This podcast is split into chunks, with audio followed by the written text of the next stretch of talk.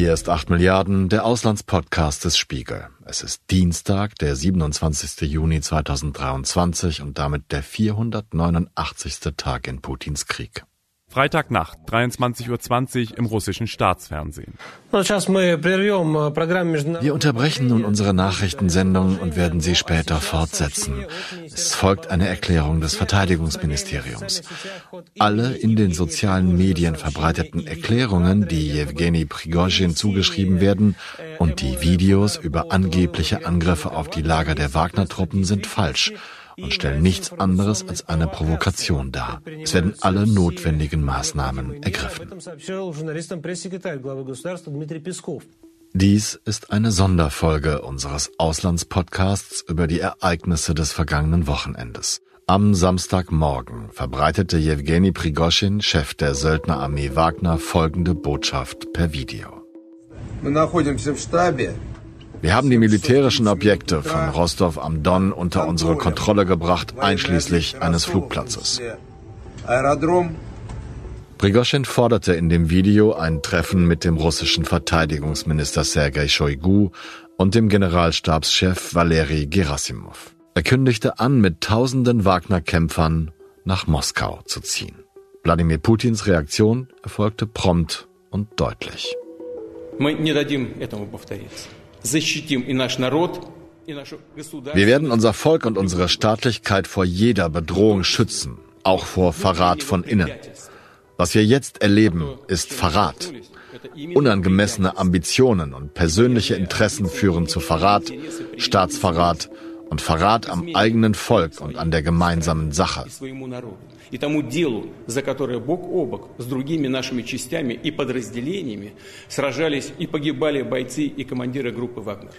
Kurz bevor sie die russische Hauptstadt erreichten, drehten die Söldner um.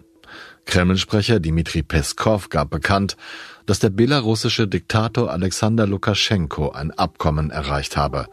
Prigoschin könne in freiem Geleit nach Belarus ziehen.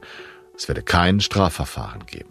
Seitdem rätseln Beobachter, Analysten, Politiker und Journalisten wie wir, was wirklich passiert ist. Ich habe am Montag mit zwei Kolleginnen sprechen können, die über die Ereignisse dieses wahnsinnigen Wochenendes für den Spiegel Live-Ticker berichteten. Russland-Expertin Andorit Boy, die ich in Genf erreicht habe, und unsere Moskau-Korrespondentin Christina Hebel, die inzwischen in jener Stadt angekommen ist, die die Wagner-Truppe 24 Stunden besetzt hielt. Rostov am Don, nahe der ukrainischen Grenze und nahe der Front von Putins Angriffskrieg auf dieses souveräne Land. Lieber Andorit, wie hast du denn mitbekommen, was da gerade am Wochenende passiert? Ich glaube, Freitag hat es angefangen, äh, als Prigozhin sagte, sie wären oder ein Lager der Wagner-Gruppe wäre von russischen Streitkräften angegriffen worden.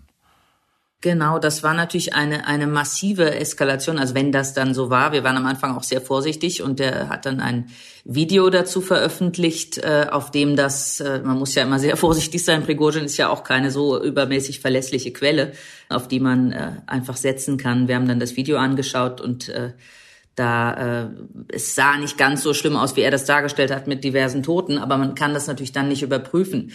Aber das war schon ein, ein großes Warnsignal. Also es hatte ja vorher, er hatte ja am Tag vorher erstmals die sozusagen die Rechtfertigung des Krieges von Putin in Frage gestellt, nämlich dass die NATO eigentlich angefangen hat und äh, über die Ukraine Russland angreift. Und das war ja doch schon nochmal, äh, auch obwohl er in die Richtung schon vorher gestichelt hatte, war das schon nochmal ein ziemlicher Dammbruch äh, rhetorisch von Prigozhin. Aber wir haben gedacht, gut, wenn da jetzt nichts weiter folgt. Und dann, aber als dann diese Nachricht von ihm kam, er sei angegriffen worden, da war eigentlich klar, jetzt eskaliert es irgendwie massiv. Es ist ja häufig so äh, bei solchen Lagen, vor allem in Russland, aber auch in Belarus hatten wir das so, man versucht irgendwie diese Puzzleteile zusammen zu, zu äh, setzen oder die ganze Zeit man versucht äh, zu verstehen, okay, kann das jetzt sein? Woher kommt die Information? Wann wurden diese Bilder aufgenommen? Wo ist das? Was genau passiert das?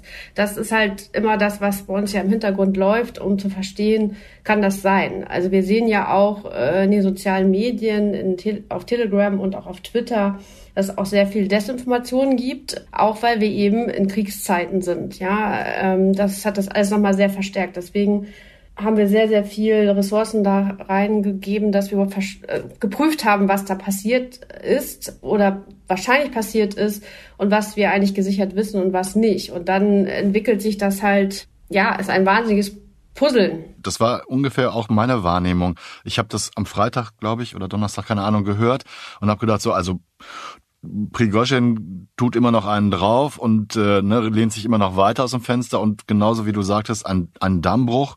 Ich habe das dann aber in meiner Wahrnehmung, habe ich dann gedacht, so okay, ja, der dreht jetzt noch einen weiter drauf, dreht noch einen weiter drauf. Man ist es ja von ihm eigentlich gewohnt, dass er immer weiter provoziert.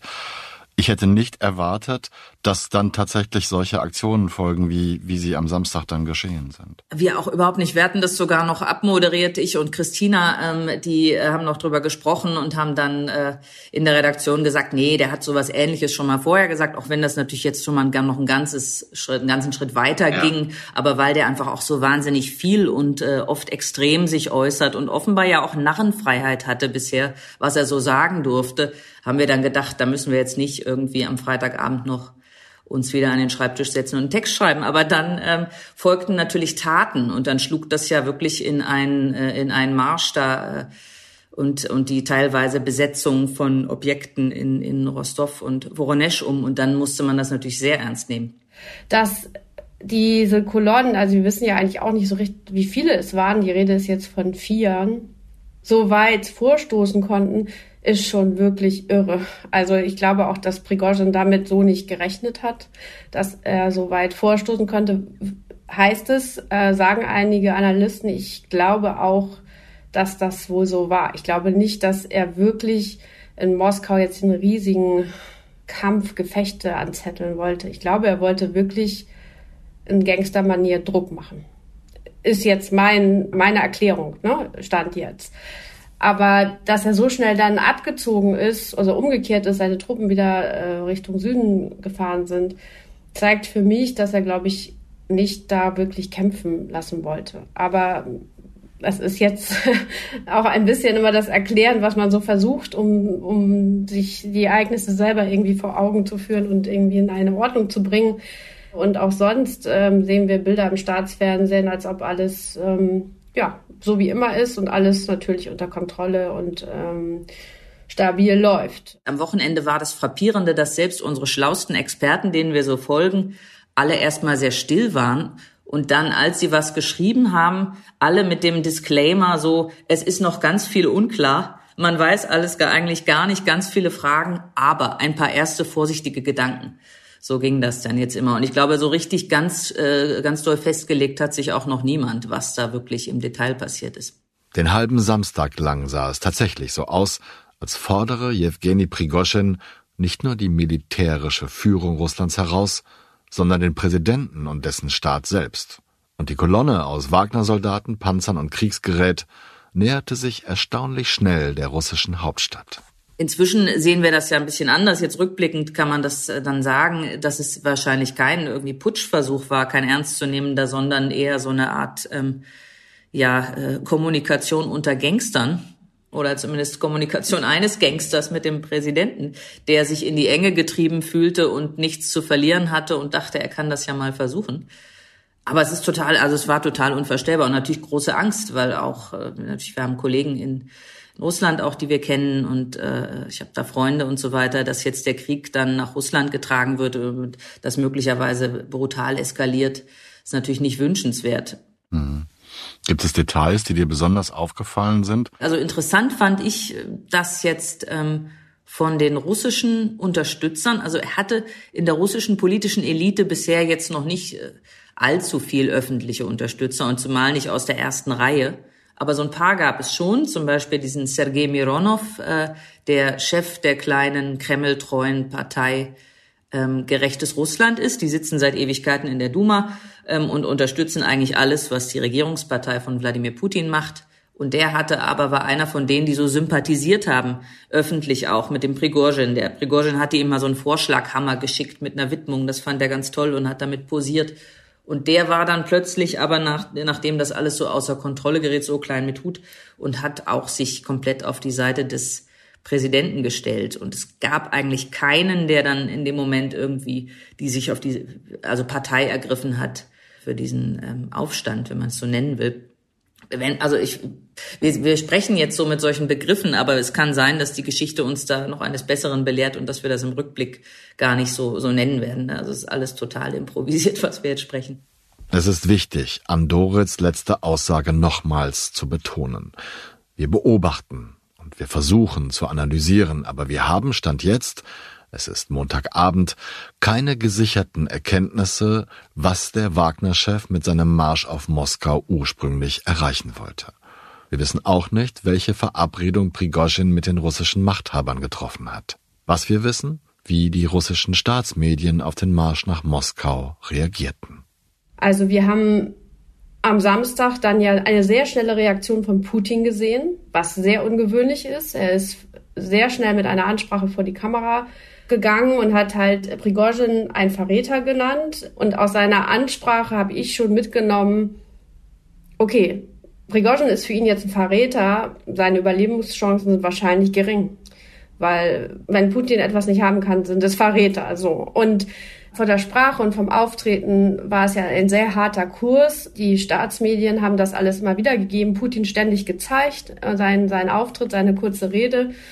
Und das wurde eigentlich die ganze Zeit weitergemacht. Es gab keine Bilder von Prigozhin, aber Putin wurde gezeigt und die staatlichen äh, Behörden wurden zitiert. So, und diese Rhetorik wurde dann übernommen und äh, auch ähm, Gouverneure nannten dann Prigozhin einen Verräter. Also es wurde dann immer weiter daran rumgesponnen, dass er nun der große Verräter ist. Und dann hat er diese Ankündigung eigentlich nicht erfüllt und sieht ja. damit natürlich selber auch total schwach aus. Also das ist ein ganz großes Rätsel. Was da passiert ist zwischen dieser Ankündigung der harten Bestrafung und dem Ergebnis, was wir dann am Ende des Tages hatten, dass es jetzt eine Amnestie gibt, auch für die äh, Kämpfer, auch für diejenigen, da wurden ja auch Menschen getötet, das müssen wir auch mal erwähnen. Da wurden Militärhubschrauber abgeschossen. Das wird alles nicht erwähnt, großartig. Das ist, da wird alles jetzt mit dem Mantel des Schweigens und der Vergebung. Ähm, in Russland, im offiziellen Russland wird dieser Aufstand jetzt irgendwie klein geredet. Vielleicht auch, damit es nicht so wie ein riesiger Gesichtsverlust aussieht für Putin, ne? weil wenn das jetzt ein großer blutiger Aufstand war, dann ist es jetzt, das sieht's ja noch blöder aus, dass er den hat ziehen lassen. Der Staat hat ja bewiesen, dass er diese Probe überstanden hat. Putin hat quasi weise gehandelt, indem er sozusagen das Blutvergießen verhindert hat, wofür ihn ja auch viele dankbar sind. Nur man muss sich ja auch vor Augen halten, wie es überhaupt dazu kommen konnte, dass Prigozhin so unkontrollierbar wurde. Sie haben dann ja sehr, sehr spät gesagt, okay, ab 1. Juli müssen alle ähm, privaten Armee, Privatarmeen und auch eben Pri Prigozhin einen Vertrag mit der Armee unterzeichnen und sich quasi einordnen. Und das war für Prigozhin ja zu viel. Das wollte er auf keinen Fall. Und es gibt ähm, die Erzählung oder die Erklärung, oder die Erklärung, dass er womöglich überhaupt keinen Zugang mehr zu Putin hatte und dass er eben in dieser Art und Weise sozusagen auf sich aufmerksam machen wollte und sagen wollte, so nicht und ich will jetzt mal mit Putin reden und wir müssen das klären. Das ist natürlich wieder diese sehr krasse Gangsterweise, ne? So Bandit, also er ist ja verurteilt worden wegen Raubes, hat mehrere Jahre im Gefängnis gesessen. Das ist schon ein Vorgehen, was viele erzürnt auch Russen, muss man sagen, weil sie finden, dass er damit sehr, sehr überspannt hat, so seine Forderung äh, zu versuchen durchzusetzen. Es ist ganz schwer zu sagen, also ob Putin da Angst gekriegt hat, ob er vielleicht auch einfach das Blutbad vermeiden wollte, weil es sieht natürlich, er hätte das wahrscheinlich niederschlagen können, aber es sieht natürlich auch unheimlich unschön aus, wenn man dann mitten in Russland so eine Kolonne zusammenschießen lässt und dann äh, sterben da Menschen und dann ist den Leuten dieser Krieg, den Putin ja immer versucht hat, so ein Stück weit von der russischen Bevölkerung fernzuhalten, der Krieg in der Ukraine, der hat sie ja jetzt dann wirklich heimgesucht. Und das, äh, also wahrscheinlich wollte er das einfach so schnell wie möglich irgendwie deckeln und beenden. Und was genau der Deal jetzt ist, das wissen wir natürlich noch nicht, weil wir wissen nicht, was mit Prigozhin wird, was aus ihm in Belarus wird, ähm, was für eine Funktion er da eigentlich einnehmen kann. Sehr schwierig. Man kann durchaus sagen, finde ich, dass Wladimir Putin die Wagner-Revolte, so sie denn eine war, selbst verursacht hat. Denn Putin selbst hat die Hilfe der Söldner gewünscht, als seine staatlichen Truppen und auch seine Top-Militärs Shoigu und Gerasimov keine entscheidenden Erfolge auf dem widerlichen Feldzug in der Ukraine vorweisen konnten. Putin hat die Wagner-Truppe in Bachmut gewähren lassen.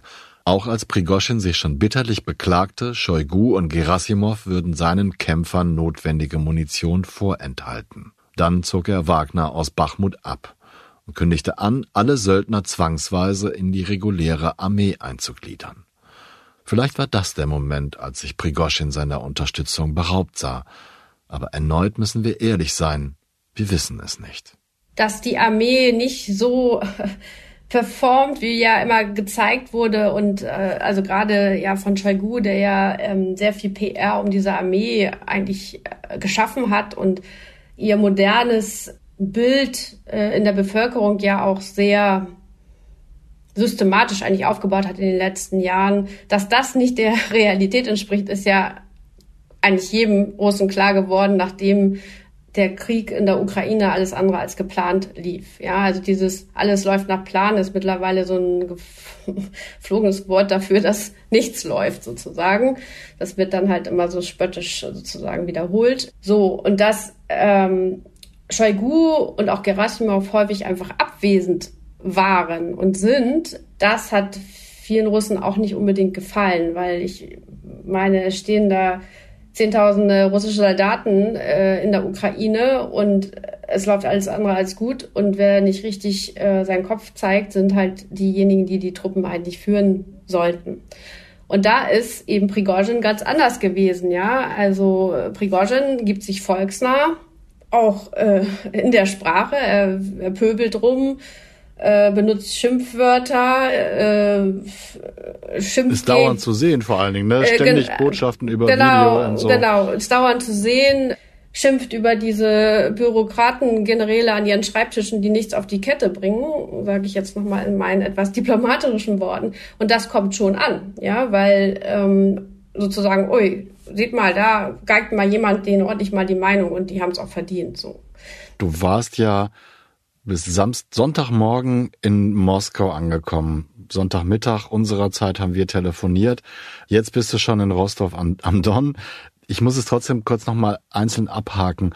Hast du irgendetwas von dem, was du gerade erzählt hast, nämlich, dass Wagner schon ein gewisses Standing hat, dass Prigozhin für seine klare, direkte Art halt auch, naja, anerkannt wird in Russland, und dann vielleicht die Furcht vor einem Bürgerkrieg. Hast du so etwas in Moskau feststellen können? Ich weiß gar nicht, wie viel Zeit du hattest. Nicht um viel, nicht viel, aber ich habe hm. mit ein paar äh, Moskauern sprechen können.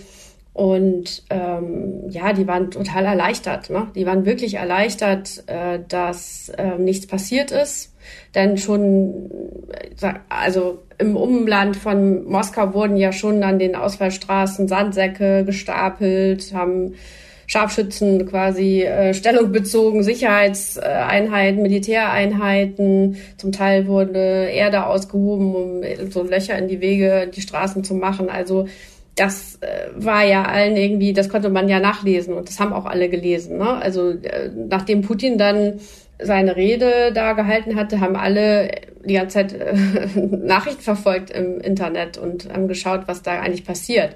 Aber eben halt auch mit einer sehr großen Ratlosigkeit, was, wie das alles sein kann und ähm, wie ein Chef einer Privatarmee, die, die es ja nach russischem Gesetz eigentlich gar nicht ge geben darf, Söldnertum ist verboten, nach wie vor, äh, wie das sein kann, dass so einer jetzt sozusagen Putin herausfordert und äh, für so eine Krise sorgt.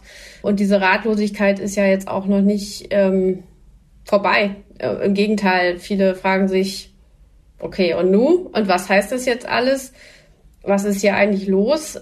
So, und das, also diese Ratlosigkeit äh, empfinde ich auch hier in Rostov am Don. Also wir haben schon mit ein, zwei Leuten reden können und das ist halt etwas, ja, man darf es nicht ähm, unterschätzen.